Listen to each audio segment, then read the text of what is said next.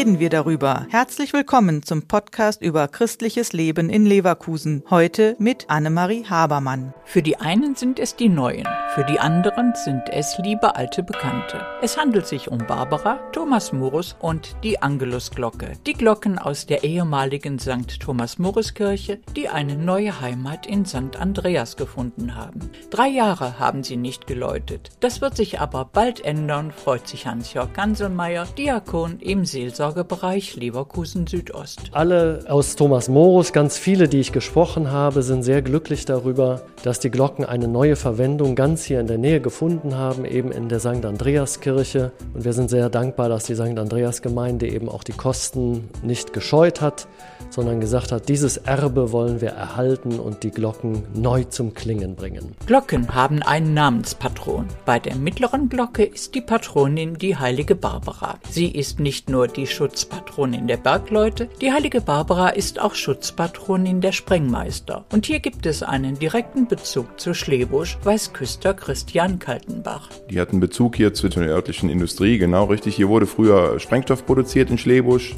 Insgesamt hängen in den Kirchtürmen von St. Andreas jetzt zehn Glocken. Acht Bronzeglocken im Südturm und zwei Stahlglocken im Nordturm. Und diese zehn Glocken passen richtig gut zusammen. Interessant bei dieser neuen Konstellation ist, dass also jetzt eine kleinere Glocke von 1607 erstmalig in das Geläut von Thomas Morus quasi mit vereinigt werden kann. Wir haben die drei Thomas Morus Glocken mit den Schlagtönen A, H und D und die kleinere Glocke kann jetzt dazukommen und das ergibt dann quasi ein eigenständiges vierstimmiges Geläut. Erklärt Küster Kaltenbach. Diakon Ganselmeier freut sich mit allen Schlebuschern darauf, wenn die Glocken aus Thomas Morus bald in der Fußgängerzone in St. Andreas erklingen. Ich glaube, wir sind alle sehr gespannt. Die Fachleute sagen, die Glocken passen hervorragend in das bestehende Geläut von St. Andreas und es sind dadurch dann viele unterschiedliche Klangtöne möglich. Also wir freuen uns alle sehr, äh, diesen vollen neuen Klang zu hören.